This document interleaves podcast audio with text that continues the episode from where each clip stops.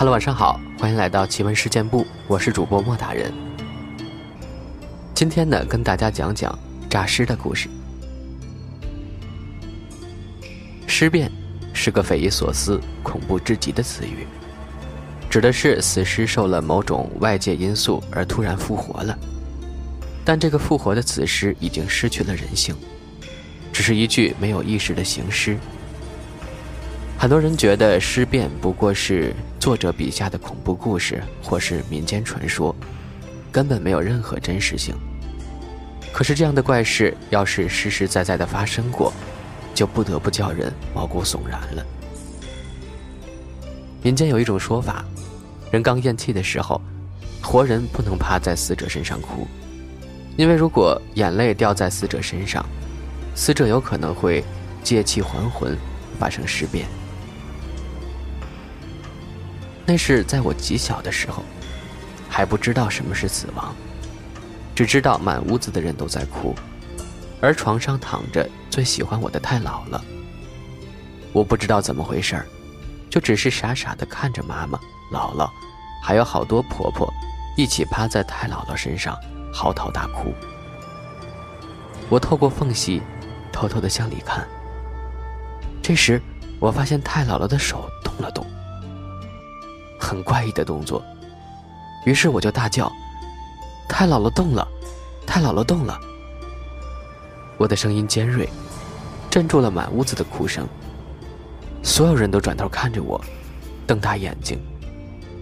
这一刻，我被吓坏了，还以为自己做错了什么事儿，惹来了那么多严厉的目光。我妈妈首先扑过来，抱住我质问：“你怎么跑来了？”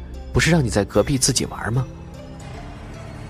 我没敢说话，可是眼睛还是盯着床上的太姥姥，因为我发现这会儿她的眼珠子也在动了。于是我指着太姥姥高喊：“太姥姥醒了！”所有人又是一惊，这一次他们都转过身去，向床上的太姥姥看去。太姥姥她真的睁开了眼睛，眼神空洞。眼珠子直勾勾地盯着房顶，房间里顿时响起了一声声的尖叫，吓得我也哇哇大哭起来，然后被母亲强行抱走了。那天夜里，家中的大人都一夜没睡。后来，太姥姥的房间就成了禁区，不准我们小孩子踏进一步。不过，我小时候特淘气，很是好奇。经常偷偷的趴在窗户缝往里偷看。太姥姥真的醒了，她可以坐起来，还能健步如飞的行走。不过她的眼神真的特别吓人。有一次我偷看时，看见她面墙而坐，对着墙讲话，样子非常诡异。后来她突然回头，正好对上我的眼睛。我发现她眼睛里没有黑眼珠。只有白白的眼球，空洞毫无生气。还有他大前襟上的血，触目惊心，吓得我差点尿了裤子。而且关于太姥姥的流言也越来越多，总能听见邻居们小声议论，说我太姥姥她每晚半夜出门，回来时浑身是血。第二天附近邻居家就会有猫啊狗啊的被咬死。死状吓人，就像是被狼给扯碎了。有一天，我正在院子里玩泥巴，突然看见父亲慌慌张张的跑进了屋，一进屋就关上了门。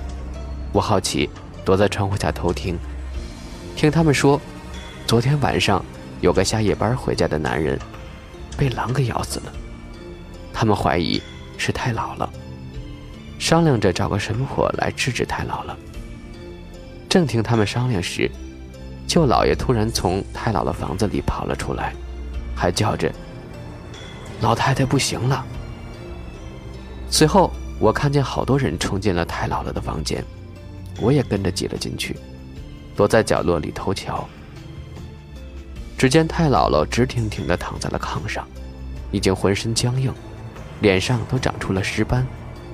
这一回，我没有听见一声哭声。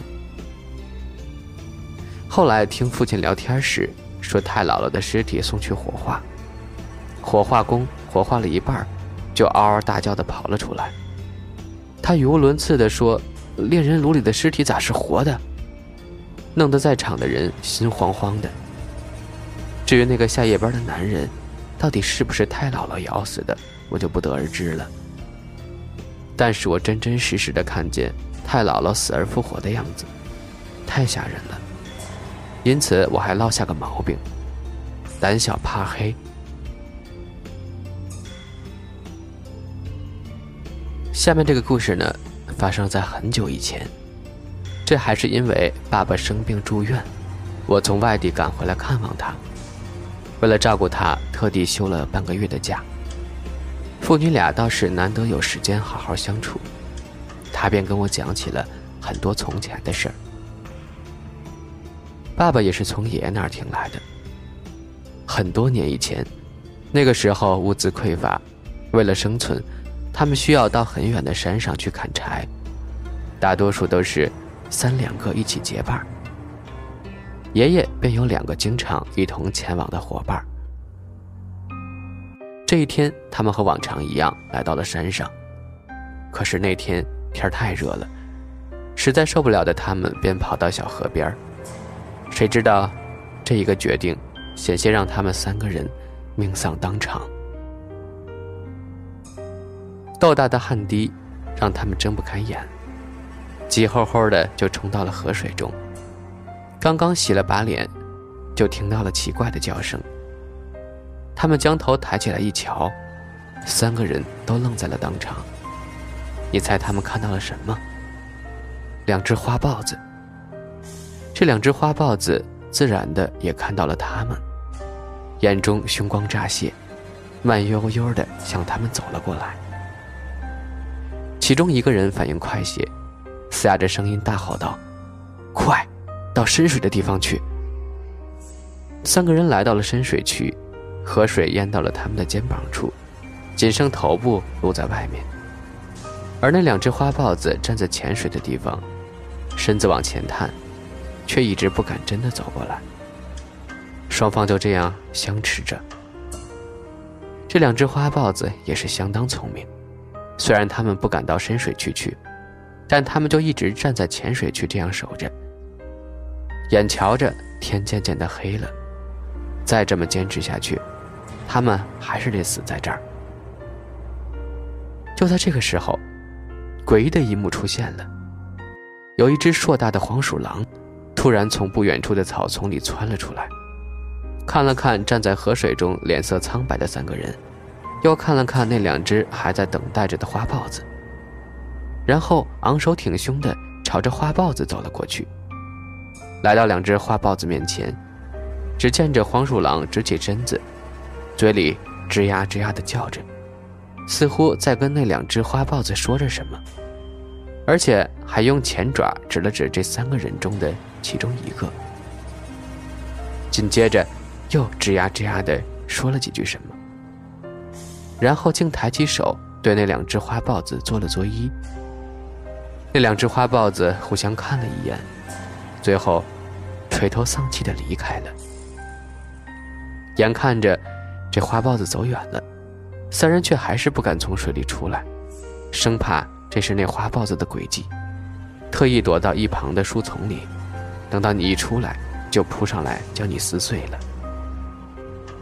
这时，被黄鼠狼指过的那个汉子突然想起了什么，指着黄鼠狼对其他两个人说：“我好像见过这个玩意儿。”对，就是他，我见过他。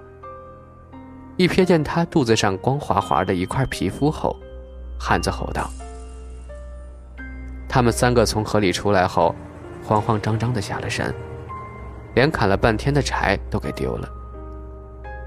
回到家后，爷爷才从那个汉子那儿听说了他和那个黄鼠狼的渊源。那是半年前的事儿了。”家里鸡舍里养的鸡，莫名其妙的少了好几只。汉子原以为是哪个手脚不干净的邻居给偷了，可是，在整个村子里转了几圈，没有发现什么不对劲儿的。于是他决定守株待兔，趁着夜色，偷偷地躲在门后面，看看究竟是哪个鳖孙儿敢来他们家偷东西。听到鸡舍里传来了动静后，他一个叉子扔了过去，打开手电筒一看，一个黄色的影子，咻的一下跑了过去。他追着来到了屋后面，才看清楚，是一只黄鼠狼。而这只黄鼠狼的肚子被叉子刺破了，血正在不停的往外流着。可是它却不跑开，只是围着石墩不停的跑着，就是不走远。一人一黄鼠狼，就这样围着石头墩不停的打转。突然，这汉子听到了奇怪的声音，用手电筒朝石头墩里照了照，这才发现，那里面居然还有五六只小黄鼠狼呢。难怪这大黄鼠狼受伤了都不肯离开，原来是想要护着自己孩子。看着几只小黄鼠狼连站都站不住，若他真是把大黄鼠狼给杀了的话，只怕这几个小的也活不成了。这汉子虽然气这黄鼠狼偷了自家好几只鸡，但他也是个心软之人，便拿着叉子对着黄鼠狼大喊：“以后不许到村子里偷东西，今天我就放过你，下一次再看见你，就连你一家一锅给端了。”自那之后，汉子家的鸡就再没丢过了。后来他去屋后收拾东西，也没有发现黄鼠狼，想来是躲到其他地方去了。没想到今天会在这儿遇到曾经为自己刺伤了有放过的那只黄鼠狼。听了这个故事后，大家都心说，是因为汉子曾经饶过这黄鼠狼一命，所以今日他才特地过来报恩的。这黄鼠狼是不是真的特意过来报恩？我不知道，但父亲却很斩钉截铁地告诉我，这个故事很真实，因为爷爷经常会在他面前提起来。而且父亲说，爷爷这一生没有读过书，不认识字儿，连自己名字都不会写，但是他却从未说过一个谎话。如非必要，请你尽量避免杀生，不要轻易的伤害野生动物。吃东西的时候也尽可能的避免浪费。动物和人一样，它们也有感情，也会疼痛，也会害怕受伤。愿每一个生命都能被温柔以待。